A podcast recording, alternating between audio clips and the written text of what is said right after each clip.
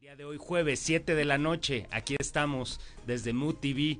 Me da mucho gusto que nos puedan acompañar. El día de hoy tenemos un tema interesantísimo. Tenemos un experto que nos hizo favor de acompañarnos aquí en cabina y que nos va a platicar de este tema que es súper interesante, que habla de lo que es el business intelligence. Nos van a decir qué es exactamente.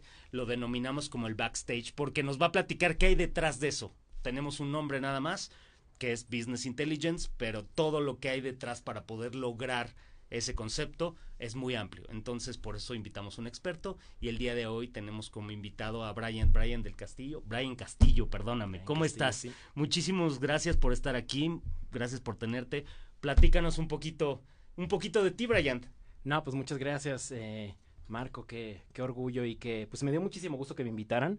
Y más hablar de este tema porque es un tema súper noble, ahorita pues ya ampliaremos del tema, pero me emociona mucho, me, me, pues me llena de cariño hablar del tema porque no nada más es como, dices business intelligence dices empresotas, marcotas, pero no, en realidad no, o sea, de repente cuando lanzo mis videos en YouTube dicen, pero no es para todo mundo, no es cierto, business intelligence es para todo mundo, o sea, así vendas quesadillas en un puestecito afuera de tu casa, no tienes una idea si comprendes y adoptas el término lo que puedes crecer, entonces en realidad, por eso es que me gusta mucho, porque ayudas, puede hacer crecer a mucha gente y pues pues nada, aquí andamos. Entonces. Cuéntanos quién es Brian. Pues Brian Castillo de Larín, de carrera, soy ingeniero, ingeniero en ciencias computacionales, y pues el cliché sería que yo fuera programador. Comprendo la teoría, pero jamás me gustó ser programador. En realidad me gustó más lo creativo, la venta. Cuando mis compañeros en la carrera hacían los programas, yo hacía todo lo visual, el diseño y todo eso. Entonces, pues eventualmente ya en los estudios de maestría me fui por MBA, pero enfocado en marketing. Y pues tengo por ahí diplomados de fotografía, de comunicación, pues ese tipo de cosas que me gustó muchísimo más. Todo lo que está en el entorno justo para desarrollar la actividad que hoy por hoy vienes haciendo con, con, con tanto con tanta expertise, ¿no? Me imagino. Fíjate que es un match perfecto porque pues típicamente los ingenieros tienen un perfil como muy cuadrado y en tu cubículo y programando y que nadie me hable, ¿no? Porque soy muy tímido. Y los mercadólogos, muy abierto, fiestero, el creativo, el, creativo. Entonces, ese equilibrio me ha llevado precisamente a Business Intelligence, porque acá es, sí, mucho número, porque todo es números, para llegar a la parte final es vender. ¿Qué palabra tan fea es vender? Pero en realidad todos vendemos, nos la pasamos vendiendo todo el tiempo. Y a todo mundo, o sea, todo está con tu pareja, con tus hijos, con tu... Suena horrible, pero en realidad sí es una venta. Claro. Pero vámonos paso por paso para atrás tienes que contar una historia para poder vender. Totalmente. ¿Cómo cuentas la historia? Basada en números. Si lo cuentas basada en data, en números, en todo este tipo de cosas, te vas a lo seguro, ya no especulas. Entonces, pues mi perfil de ingeniero más mi perfil de mercadólogo, pues ya hay como el, match perfecto. Como el match perfecto para, para Business Intelligence y aparte para otro perfil que me encanta, que ahorita tiene un nombre súper elegante, que es Growth Marketing.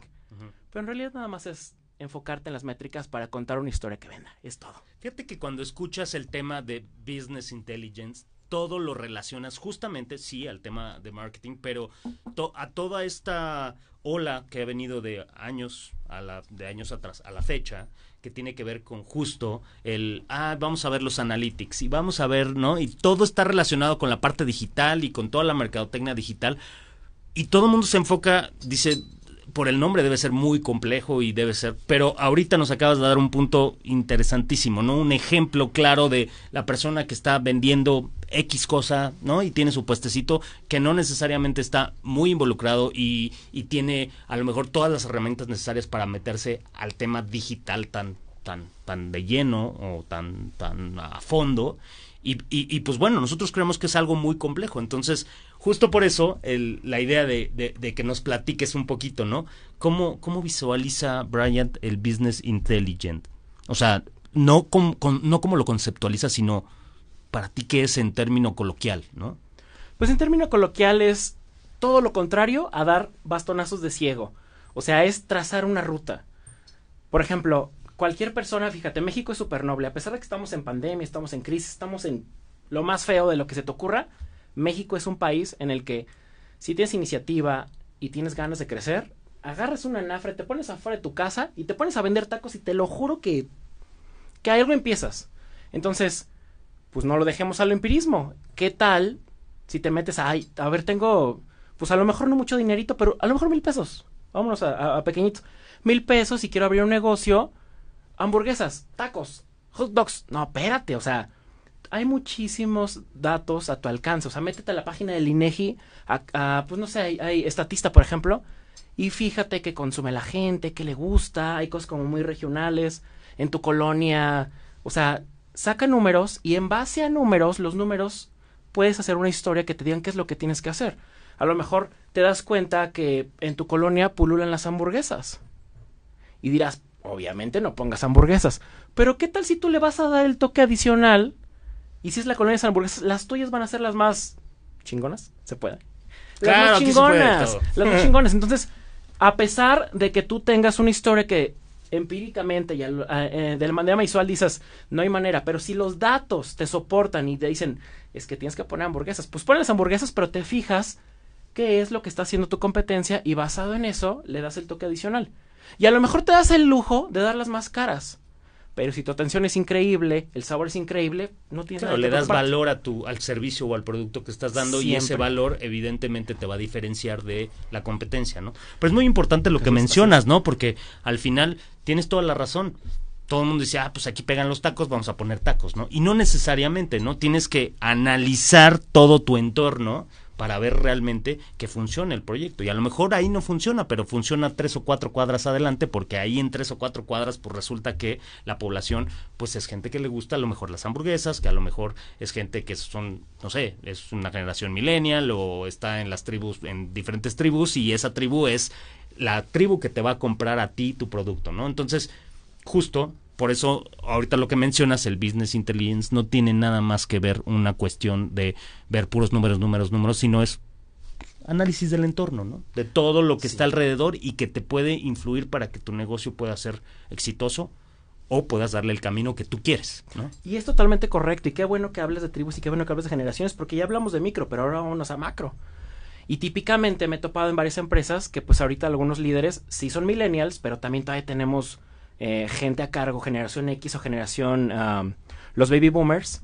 Y es impresionante el salto del el mindset que tiene cada quien. Claro. Entonces es bien complicado cuando tratas de vender algo que tu producto y tu servicio es enfocado para un nicho bien preciso, algo millennial, que los millennials somos desa- ah, desapegados, no, nuestra ilusión máxima no es como que, ay, voy a ahorrar toda mi vida para comprar una casita cuando me retire, ni madres.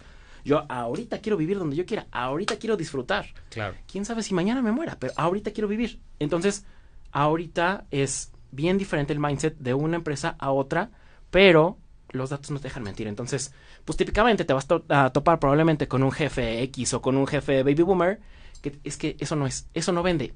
Señor, discúlpeme, pero cheques estos números. Claro. Y los números no mienten, entonces No. es maravilloso.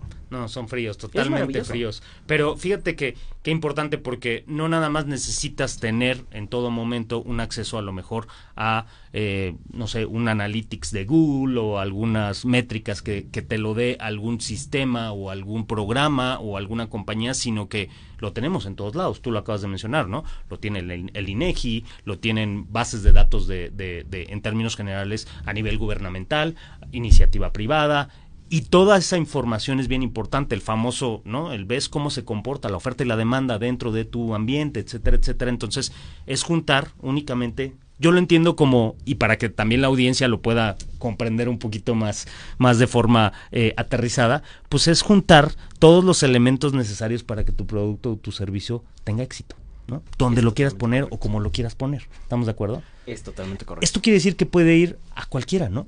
O sea, puede ser desde un emprendedor hasta un gran corporativo, ¿no? Fíjate, los grandes corporativos tienen una ventaja enorme, porque el pequeño empresario pues tiene como poquito INEGI probablemente, o no sé, estatista, algo que no sea de él. Pero las grandes empresas tienen la ventaja de que todos los procesos que hacen son mapeables. Las ventas, eh, los movimientos, la productividad, absolutamente todo es mapeable. Entonces, de todo puedes contar una historia.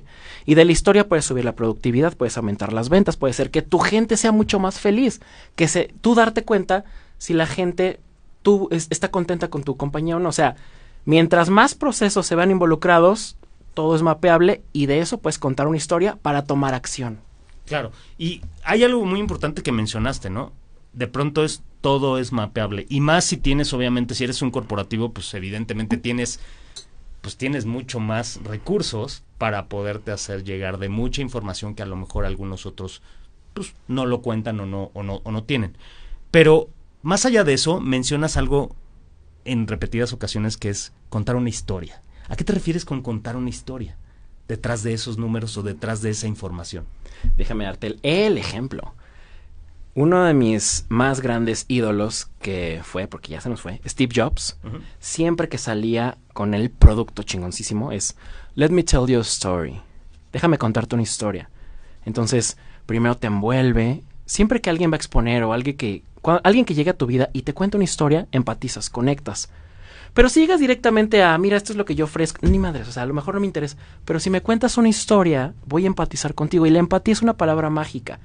Porque te hago mío. O sea, primero te analizo Claro, y basado hielo, en... ¿no? Traes un saco gris. Oye, ¿sabías que el gris a mí me encanta? Mira, ¿ya, ya te diste cuenta cómo se parecen nuestros sacos? Ya hicimos armonía. Entonces, Claro. basado en la empatía, cuentas una historia y la historia, ¡pum!, te atrapa.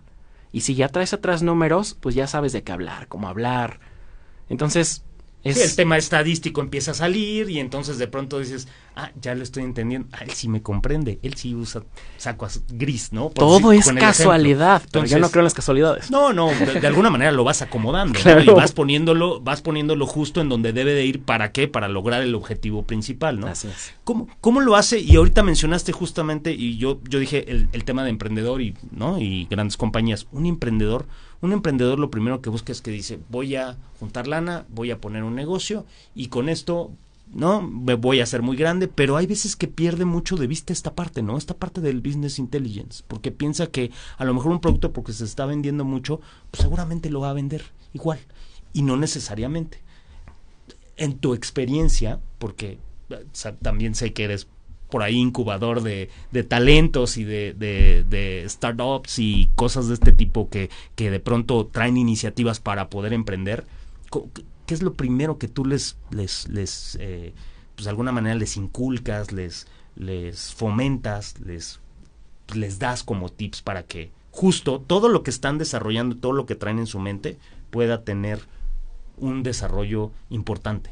Pues mira, lo que les inculco, y es algo como el, el consejo como número uno del el cliché del emprendedor, equivócate y equivócate rápido.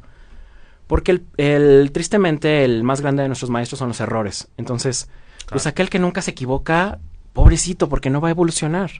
Los más grandes chingadazos que llegan a nuestras vidas es los que nos han hecho fuertes. O sea, visualicemos una espada y cómo se hace la espada, a chingadazos y después la meten al fuego. O sea, y ese es el símbolo de la virtud. Los grandes errores son nuestros grandes maestros. Entonces, tienes una idea, ejecútala. Pero nada más la ejecutes y a ver qué pasa. No, no, no. O sea, de ahí saca datos.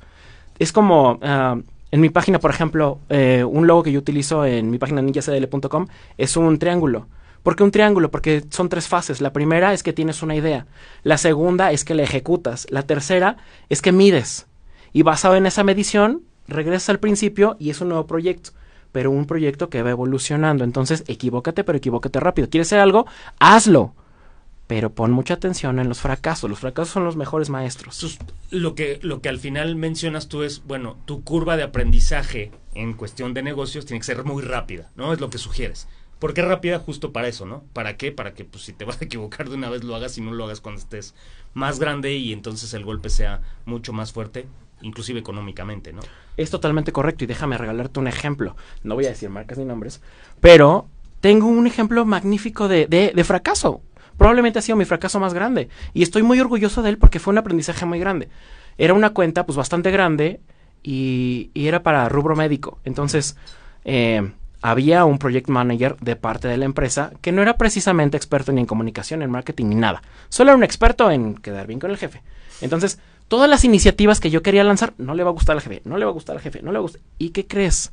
El jefe no era quien iba a comprar. Y por supuesto que mi estrategia fracasó, porque yo estaba enfocado en quedar bien con el cliente, Claro. no con mi, el- no con, no con mi cliente, no, o sea, No con el consumidor no final. con el, no, yo sí con el consumidor Tú final, con el consumidor no con quien me estaba pagando a mí directamente. Ok, ok, ok. Pero pues como me estaban bloqueando, mis estrategias, mi- mi- mis ini- iniciativas no funcionaron. Entonces, el más clásico emprendedor es un marquetero, un freelancero. Por favor, freelanceros, si te están contratando es porque tú eres el experto. Entonces, pues de repente deja ir cuentas, porque si no haces eso, tú eres el que va a quedar mal. Y es bien clásico que llegas a una, a una empresa o cualquier marketing. Estaba trabajando con alguien de marketing, pero no funcionó. Los de marketing son de lo peor. El de la página no supo, el diseñador no supo. Pero a ver, aguanta, déjame conocerte y a lo mejor el problema eres tú. Entonces, ese consejo es una cosa muy grande que les regalo a los emprendedores. Si tú ya tienes el expertise y lo sabes, no cree en ti mismo, no creas en el project manager que está dando la cara por el jefe. A fin de cuentas, tienes que quedar bien con quien le da dinero a quien te va a pagar.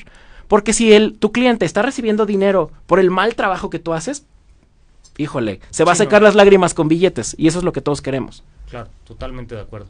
Oye, ¿y cómo rompes? Justo hablas un poquito de, de, todos estos freelance y todas estas barreras. Y lo digo barreras, no lo digo en forma peyorativa, sino, sino en temas de de pronto te encuentras con personas, inclusive con sistemas dentro de la misma empresa que ya están establecidos, que se convierten justo en barreras para poder lograr el llegar a los oídos y convencer en este caso a la persona que a lo mejor toma decisiones o que a lo mejor dice sí, hay que ejecutarlo. ¿Cómo, cómo, cómo saltas esas barreras? ¿Cómo rompes esas, esas bardas? ¿Cómo, cómo, de acuerdo a tu, a tu experiencia, ¿cómo, cómo lo has hecho? ¿Cómo... Mira, tristemente ni siquiera es a tu experiencia, ni siquiera porque tengas más de 15 años de experiencia, tengo más de 15 años de experiencia y eso ni siquiera es suficiente de repente.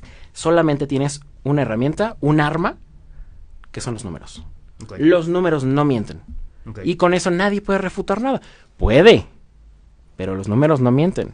Y pues claro, ahí, te, te, encuentras con la pared, pero, pero al final del día se tienen que dar cuenta que esas, esos números justamente les pueden dar lo que ellos buscan, ¿no? El objetivo que, que, que tienen que, lograr, a lo mejor ventas, producción, lo que sea, ¿no? Este, Con los números no eh, se miente.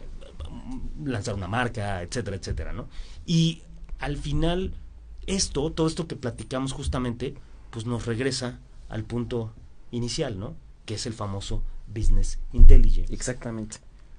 Para, para poder ser un experto, y a lo mejor un experto, pero cuando menos una persona que conozca y que pueda interpretar esa numerología ya denominado business intelligence, ¿qué necesita? ¿Qué necesita esa persona para que puedas decir, Ah, tú sí lo sabes leer, tú no lo sabes leer, tú sí lo puedes implementar, tú no lo puedes implementar, porque de alguna manera todo el mundo dice, claro, yo sí sé, ¿no? Yo soy bloguero y ve los números que tengo, bueno, sí, pero ¿es tu público objetivo? ¿Es tu target? ¿No lo es? ¿Cómo, cómo, cómo, cómo de alguna manera haces para poder lograr tener ese, y no expertise, porque pasa mucho tiempo, pero cuando menos sí el conocimiento suficiente para poder implementar eso? Pues mira, de entrada me encanta que hayas dicho que, bueno, eh, el experto no existe. Soy experto en contar del 1 al 5 porque aquí tengo mi guía, pero en realidad no puedes ser experto en nada porque todo va evolucionando y si no evoluciona nada, pues córrele porque no vas a crecer. Entonces, no vas a ser experto a menos que pues vas a tener experiencia pero no experto. Sigue, sigue evolucionando, sigue aprendiendo, pero ¿cómo lo haces? tienes que empatizar mucho. Yo siempre les recomiendo a mis alumnos y es como que parte de lo más valioso que, les regalo, algunos lo adoptan, otros no, y los comprendo y ahorita te voy a decir por qué, pero les digo que lean. ¿Por qué? Porque una cosa es que desarrolles el feeling y si te dice que todos los miércoles a las 11 de la noche es un buen momento para publicar, pero publicar qué? O sea, por ejemplo, supongamos que que alguien que yo le digo que es una, no sé, una muchachita de 17 años, community manager, que tiene que desarrollar algún contenido para un adulto hombre mayor, ay cabrón, pero yo cómo lo sé hacer. Entonces, siempre les digo a mis alumnos, lean. Siempre traigan un libro de todos los temas. Y principalmente novelas. O sea, nosotros que estamos en el ámbito creativo, que leas novelas es una cosa increíble porque te ejercita el hábito de, de la empatía. Entonces, en este caso de la muchachita de 17 años que tiene que desarrollar contenidos para un adulto mayor, ponte a leer, el, el coronel no tiene quien le escriba, el Gabriel, García Márquez. Y pues ya un poquito empatizas de qué es lo que piensa una persona mayor, que probablemente esté sola, que ese perfil. Entonces, así es como yo afilo y complemento el tema de los números, pero contar la historia, ¿cómo la cuentas? Claro. No conozco cómo piensa alguien de una niña de 17 años o un adulto de 70 años. Pero si me pongo a leer, y ponte a leer de todo, o sea, todo el tiempo estás leyendo y te va a ser una persona pues mucho más interesante en general. Sí, porque además la persona, en este caso, eh, el ejemplo de, de, esta persona de 17 años, pues tampoco tiene que saber qué es lo que necesita una persona adulta. O sea, tiene que saber cómo llegarle para poder vender o poder lograr el objetivo que necesita, pero no necesariamente necesita saber cómo piensa, qué es lo que, ¿no? O sea, simple y sencillamente lo básico para poder justo tener una sinergia con él de manera ¿no? De manera visual, de manera psicológica o social, y entonces decir, ya sé por dónde puedo atacar, ya sé por dónde le puedo vender, ya sé qué puedo hacer, ¿no? Para poder acercarme a esa persona, ¿no? Y no necesariamente tiene que entender o saber o ser psicólogo para decir, ah, pues yo creo que de acuerdo a las tribus, este señor no necesariamente, pero no necesariamente. es importante, pero no necesariamente tienes que ser como el que conoce eso, ¿no? Específicamente. No a grandes rasgos, pero sí poquito. O sea, está, está padre como saber poquito de muchas cosas. Si te enfocas en una sola, pues hay un mundazo de cosas que no vas a saber. Entonces, pues si siempre estás leyendo, vas a saber, vas a, vas a poner a pues platicar con alguien o desarrollar o comunicar. Comunicar es lo que permite una venta efectiva, que a fin de cuentas, pues ya dijimos que vender es todo. Claro, sí, totalmente, totalmente. Pues estamos aquí platicando con Brian Castillo, todo lo que es relacionado con Business Intelligence. Recuerden seguirnos en nuestras redes sociales. Estamos en Facebook Live, estamos en Twitter, estamos en Instagram, estamos en YouTube y posteriormente recuerden que esto lo subimos como podcast en Spotify. Tenemos algún varios invitados por ahí que nos saludan. Hay por ahí una pregunta, Daniela. Hola Daniela. Eh, ¿Qué herramientas recomienda para realizar business intelligence en emprendimiento. Bueno, justo es lo que ya mencionaba Brian, ¿no? El tener esa empatía, el tener de algún modo este eh, un poco de conocimiento, ¿no? General de quién es tu público y cuál es tu, objetivo principal, ¿no? Pero fíjate, herramientas en específico sí hay, porque todos estamos en redes sociales, estamos en Facebook, estamos en Instagram y afortunadamente absolutamente todo lo que hagas es medible. Okay. Y a una a un zoom in increíble. Entonces, puedes descargarte unas métricas impresionantes que te dice inclusive si a la gente le molesta o le agrada tu contenido. Entonces, herramientas, las más nativas, la de Facebook, la de Instagram, esas métricas son impresionantes. Te quieres ir más allá, pues vete a Social Cool, a Social, Metrics, a Social Bakers. Hay muchísimas herramientas que te complementan y ya te cuentan una historia. Te pueden enseñar un horario en especial, te pueden enseñar temas en específico, analizar tu competencia para ver qué es lo, lo, mejor que hacen y tú replicarlo. Muchos dicen, muchos creativos, pues obviamente dicen, ah, no, yo no quiero copiar, pero que sea Picasso, o sea, se vale copiar. Es como robar con estilo. No suena muy ético, pero a la vez sí, porque eso es lo que permite la evolución. Y yo siempre pregunto, ¿existe el original? Es que todo el mundo piensa que va a inventar el himno negro y realmente, justo como dices tú, ¿no? Es es un ciclo en donde va cambiando, va evolucionando, se va reinventando y la reinvención viene de algo que se originó y eso tuvo ciertas transformaciones y esas transformaciones evidentemente van dando parte de esa creatividad, ¿no? Entonces al final coincido contigo, o sea, pues no es que ya todo técnicamente ya está inventado, lo que pasa es que se va evolucionando y va resolviendo otro tipo de pues necesidades que tenga la sociedad o que tenga las empresas. Te tienes que, inspirar en algo, principalmente, o sea, no copias, pero inspírate. Claro, claro, por supuesto. Y fíjate que mencionabas ahorita el tema de las métricas y alguno, perdón, algunas de estas herramientas, que básicamente lo podría yo describir como una gigantesca base de datos. Totalmente. ¿Sí? Totalmente, porque si tú generas inclusive una base de datos te dice muchas cosas. Si pides una edad, si pides sexo, si pides colonias, puedes dar muchas cosas. O sea, a lo mejor de cierta edad predominan los que de 25 años, hombres, que me piden ciertas cosas. Pues ahí tienes un foco grandote de que tienes un nicho. Por ejemplo, el escandón que le tenemos bien cerquita. Ahí a los, los jóvenes de 25 años pululan, pues ahí tienes un, un, focote de que algo algo ofréceles porque de sí, hay un mercado ahí cautivo que puedes no y puedes puedes puedes tener hay una demanda de algo que está enfocado en eso. Las bases de datos cuando te las dan son maravillosas, porque es alguien que ya levantó la mano y te dijo, por favor, toma mis datos, contáctame. O sea, ahí está mi nombre, ahí están mis datos, contáctame. Entonces, las bases de datos son maravillosas. Yo creo que mucha gente y muchas empresas dicen, el email marketing está muerto. Porque a todos nos llega y lo borramos. Pero si llega algo que te conecta, ya lo, ya lo, ya lo enganchaste. Ya lo enganchaste. O sea, en realidad es algo que funciona. Yo creo que más bien tiene que estar perfectamente bien. Y fíjate que siempre pongo el ejemplo en muchas cuestiones como esto, ¿no? Eh, el email marketing no es como, como, es como si tuvieras un sniper, ¿no? Un un, un francotirador. ¿no? Exactamente. En vez de que salgas a cazar con una escopeta que sale así y a ver a quién le cae y a ver cuál, cuál de los pájaros le doy, si agarras un rifle de precisión, pues evidentemente buscas al color que quieres, el tamaño que quieres y no y entonces a él es el que le das, ¿no? Entonces casi siempre hago esa ese ejemplo porque me gusta porque justo es es, es llegar a donde quieres llegar y al que quieres llegar. No me lo vas a creer, pero ¿No? yo lo parecido, pero yo como lo digo es como si fueras en una avioneta y aventaras flyers y que le caiga a ver a quién chingados. No, acá es pum, a quien le interesa directamente. A quien ya te dijo, señor, levante la mano, yo. Sí, claro, por supuesto. A ver, tenemos otra pregunta. Dice eh, Lula Mena, ¿cuál es la red social más conveniente para la población millennial? Uy, qué buena pregunta, ¿eh? Pues mira, yo soy Yo que- millennial y estoy absolutamente enamorado de Instagram. ¿Por qué Instagram? ¿Te gusta el fútbol? Me encanta. Pues mira, ¿cuál es tu posición favorita de fútbol? Eh, el aficionado, pero de los que juegan, Yo tampoco juego, pero cuando jugaba, cuando ¿no? jugabas, ¿cuál te gusta? no, normalmente pues es el centro y es el que reparte el juego y el que les da toda la posi- o sea, toda la posibilidad de que ellos tengan la creatividad para hacer algo. Es correcto. Para mí, Instagram es el medio. El que pone los centros para que alguien meta el gol. Para que YouTube meta el gol. Para que tu página meta el gol. Para que otro lado meta el Pero en Instagram es donde le haces el guiño y le haces los ojitos y se enamoran de ti.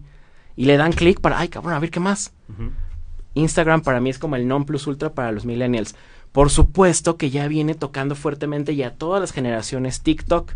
Dirías, ay, TikTok, bailecitos y la ch-". No, no, no, es que hay tribus para todo en TikTok. Claro. Entonces, si aprendes a hacer la, la mancuerna juntitos, trabajar TikTok con Instagram, puta, de ahí los mandas a donde tú quieras y esos en conjunto hacen que crezcan las comunidades impresionantemente. Claro, claro. Pero definitivamente me voy con Instagram. Porque al final, digo, todas las redes tienen su, ¿no? Su foco de atención, ¿no? Todas las hemos vivido y todas las hemos, pues, de alguna manera hemos pasado, a lo mejor no profundamente, pero de algún modo hemos pasado con ellas, ¿no? Está eh, la red de LinkedIn, está Twitter, ¿no? Está Instagram, está Facebook, está el mismo YouTube, eh, el mismo Spotify. Y entonces, cada uno dice, no, pues muchos los, los, las catalogan, ¿no? Esto es para esto, ¿no? Eh, LinkedIn es únicamente para negocios. Twitter es únicamente para información, ¿no? Informativo. Eh, Instagram, pues Instagram, pues como que engloba un poquito todo. Y el Facebook, pues es el chismógrafo, ¿no? Y entonces de pronto como que lo van, les van poniendo etiquetas. Yo creo que sí tienen perfil, pero no creo que tengan etiquetas como tal, no sé qué opines, ¿no? Y justo ahorita por eso derivaste de eso el, el- el Instagram, ¿no? Depende de tu negocio, porque te lo juro que cada que pienso en Instagram pienso en, en un medio, en el medio en que te pone el balón para que alguien meta el gol. Entonces, Ok. sí es cierto que depende de tu negocio, o sea, no todas las redes sociales son para todos los negocios. Muchas marcas dicen, a ver, ábrete canales en todos lados para tener la presencia. Pues sí, pero si te vas a meter ahí, a, a, no sé, Twitter, por ejemplo, que en México está como muy, pues muy relegada y no vas a publicar, te vas a ver mal. Entonces hay que elegir cuáles, pero en mi experiencia, Instagram avienta los balones para todos lados, ya sea, por ejemplo, un consultor de recursos humanos. Pues por supuesto que el cliché es que se vaya a LinkedIn, sí, pero si lo agarras en, en Instagram, haces ah, contenidos interesantes, alimentas a tu consumidor. Por ejemplo, las redes sociales son como las revistas. Tú compras una revista por los anuncios, para nada. Pero para las revistas, vender revistas no es negocio. Los negocios Claro, son los el anuncios. patrocinador, por supuesto. Entonces, Instagram son como los anuncios para, ven- para ven- a mandar a la gente a todos lados. Ok, esa es buena analogía. Seas quien seas el negocio que tú quieras. Ok, Inclusive algo tan aburrido como, no sé, outsourcing de nómina. claro, claro. Que bueno, que ese es un tema que está, hijo, que está súper, ¿no? que está súper. Fíjate, otro comentario. Desde tu conocimiento, el mío, no, yo no tengo mucho, pero por eso traje al experto. Eh, desde tu conocimiento, Facebook es realmente una herramienta funcional para campañas B2B. Pues mira, en realidad business to business es que hay una cosa con Facebook. Facebook antes era muy noble. El alcance orgánico era pues buenísimo. Publicabas algo y la gente llegaba a ti, pero ahora se han metido pues muchas adecuaciones en el algoritmo de, eh, de entregabilidad orgánica de Facebook. Ok, Quiere decir que lo que tú publicas en tu página de Facebook no le va a llegar a tu, a tu comunidad. O sea, el, el porcentaje más o menos va como desde el 0% al 3%. es bajísimo. Entonces dirías, Salvo que tuvieras una comunidad gigantesca, pero todos es bajísimo. Es bajísimo y aparte, ¿por qué lo hacen? Para que le metas dinero. Claro. Pero ya no nada más es, ah, pues ok, pues ni modo, le meto dinero, tengo mucho presupuesto. Han tenido tantos problemas las personas de Facebook. El problema más clásico es, no sé, la intervención rusa en las elecciones de Estados Unidos cuando la primera vez que ganó Trump, bueno, cuando ganó, la única, afortunadamente, hasta el momento, que ha ganado Trump. Pues ahí ellos se vieron muy, pues muy castigados y cayó mucho su, su, su reputación. Entonces, ya no nada más es le meto dinero a Facebook, sino a ver, le meto dinero y a ver si me quiere aprobar el anuncio. Porque cada vez son más complicadas las, las campañas. Entonces, business to business, quieres ser business to business, primero dale una cara a tu marca. Porque tú consumes, o sea, si ves un logo de una empresa, ¿a quién le vas a creer más? ¿A mi rostro o a un logo? A personas. Entonces, recordemos que no es, uh, pues no sé, Microsoft comprándole a Facebook, es la persona de Microsoft comprándole a alguien de Facebook. Entonces, enfoquémonos en una comunicación muy humana. ¿Quieres que te diga si es Facebook? Para mí no es Facebook, para mí es uh, YouTube. Ok, ok. Luego um, nos preguntan por acá, ¿los centennials qué papel tienen en el marketing digital? ¡Qué miedo!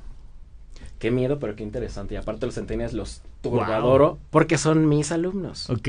Entonces, sí los conozco bastante los bien. Los turbadoros, por Ajá. supuesto, porque mira, son así. así son los, los, los centennials. O sea, es una extensión de su cuerpo el celular. Entonces, tienes que tener muy en cuenta lo que les vayas a poner en su celular. Si no les, si no piensas en ellos con comunicación hacia el celular, ya los perdiste. Y aparte, son súper desesperados. Entonces, hablemos, por ejemplo, de algo más básico y súper importante para todas las empresas, que es tu página web. Si tu página web no es lo suficientemente rápido, perdiste un centennial. Claro. Así me vendas lo que yo quiero comprar como centennial, que no lo soy, ya me perdiste. Entonces, si me meto a tu página y ya uh, y no cargo rápido, Ay, la Dios. que sigue. Ajá. Entonces, piensa en los centennials, pero pensando más bien en sus celulares. Los celulares es la clave para llegarle a los centennials. Sí, es que eso, eso está... Oye, ¿cómo, ¿cómo, te va ahí con los, con los mismos, este, con tus alumnos? No es difícil, no ha sido difícil conectar con ellos porque, bueno, estás acostumbrado de pronto a, a no, que no nada más sea el celular, sino a la parte de transmitir esta, eh, estas experiencias, esto, esto que tú has desarrollado durante muchos años y de pronto el, bueno, pues tiene que ser a través de ¿no? Algún dispositivo digital. No te ha complicado, digo, yo sé que me vas a decir que no, pero ¿cómo le has hecho más bien? La pregunta sería para poder interactuar con ellos y que tengas esa comunicación bidireccional y no que sea unidireccional. Pues mira, afortunadamente no nada más doy marketing en la universidad. Me encanta cómo acomodó, pues nada, es casualidad, digamos, llamámosla Dios, pero cómo llegan a mí los alumnos. En primer semestre les doy comunicación en tercer semestre les doy negocios.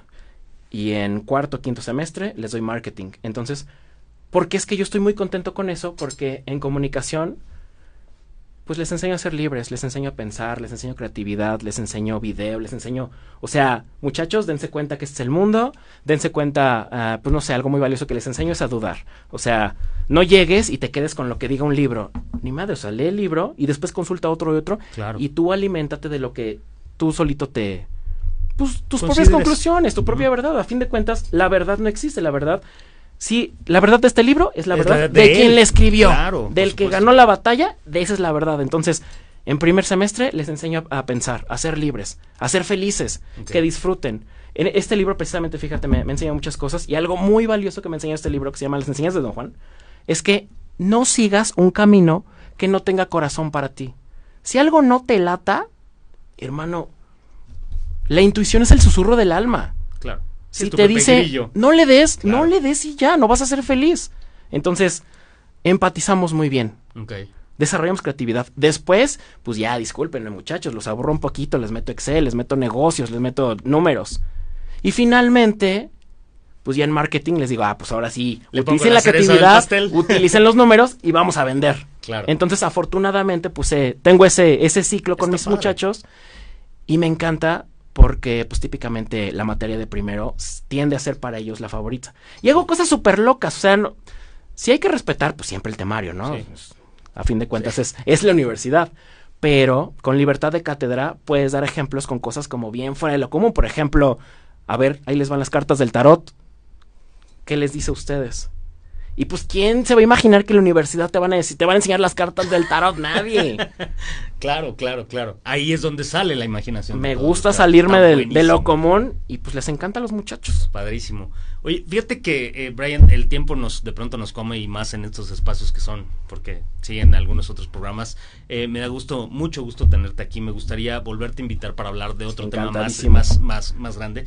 ¿Qué te parece? Y lo voy a dejar sobre la mesa. Si la próxima plática hablamos de qué es ninja en emprendimiento. Encantadísimo, encantadísimo. Que es, que, es, parte de lo que hoy por hoy has desarrollado desde hace muchos años, ¿no? Y ya es, tiene un ratito, tu empresa y pues al final creo que es un modelo muy interesante para para, para muchas personas, ¿no? Con todo gusto. Que quieran, que quieran. Entonces, claro. no se pierdan lo vamos a agendar y ya lo verán en nuestras redes sociales próximamente. Este, Brian, algo más que quieras agregar a esta plática, yo sé que fue corta, pero, pero algo que, que quieras poner y, o mencionar que no mencionamos para efectos del, de, Business Intelligence? Pues mira, déjame aterrizar Business Intelligence para la actualidad. A todo el mundo ahorita pensamos en términos de la nueva, la nueva normalidad. Cuando todo esto acabe, señores, no existe cuando esto acabe. Esto pasó por algo y es un punto de inflexión para que nosotros reflexionemos y evolucionemos. Entonces, la gente que vive pensando en cuando todo esto acabe, híjole, qué miedo cuando nosotros hacemos algo por más de 15 días, ya se nos convirtió en hábito. O sea, mucha gente especula con que los negocios de delivery, Didi Food, de Uber Food, todo ese tipo de cosas se van a acabar. No es cierto. O sea, démonos cuenta que ya evolucionamos, que ya somos personas diferentes y basándonos en eso, pues proyectémonos y pensemos qué podemos desarrollar. Hay un concepto que me encanta y que me gusta muchísimo que se llama Black Kitchen que es un concepto. Es, es buenísimo, y ni siquiera tienes mucha inversión y es un producto que ahorita, ¡pum!, explotó con la pandemia. Pero cuando se acabe la pandemia, no se va a acabar Black Kitchen. Entonces, pues no pensemos en cuando los viejos tiempos, en los viejos, ni madres, o sea, tenemos que seguir pensando en qué sigue, qué sigue, qué sigue. Y nos equivocamos y nos tropezamos, ni madre, los levantamos y vamos para arriba. Buenísimo. Pues Brian, muchísimas gracias por acompañarnos. Muchas gracias. Gracias por estar aquí. De verdad, este sí me gustaría que, que, que que próximamente nos sentáramos otra vez y platicáramos ahora de ninja o de lo que tú quieras platicar. Este es tu espacio también. Este, gracias por acompañarnos. Eh, recuerden todos los jueves, 7 de la noche, gracias a producción, gracias por Anita, que es su cumpleaños, feliz cumpleaños, Anita. Este, gracias a Luis, gracias a Vital, gracias a toda la producción allá atrás, gracias a, a MUTV y a Eddie, que nunca está, pero también. Eh, agradecemos todos por estar aquí. Esto es Cash Time. Recuerden vernos todos los jueves, 7 de la noche, en MUTV. ¿Puedo decir una última cosita? Perdón, rápido, sí. Es que, es que, ya que dijo Eddie, es que para mí fue mágico cuando conocí a Eddie. Ok. A Eddie lo conocí hace como dos años en la UCE, en la Universidad de la Comunicación. Pero este cuate me hizo magia. Para mí, una sonrisa como la que me está echando en este momento es magia. Nunca he visto una sonrisa más agradable que la de Eddie. Y en ese momento, cuando terminó la conferencia de Eddie, le escribí, hermano, me encantó lo que dijiste, la sonrisa, cómo me atrapaste. Es las personas que nada más por la magia de la sonrisa, y si checan su Instagram, está lleno de una sonrisa en todas las publicaciones. Lo vamos a invitar al próximo programa, ¿va? Puta, encantadísimo. a ver si quiere el señor, sí, por está favor, muy ocupado.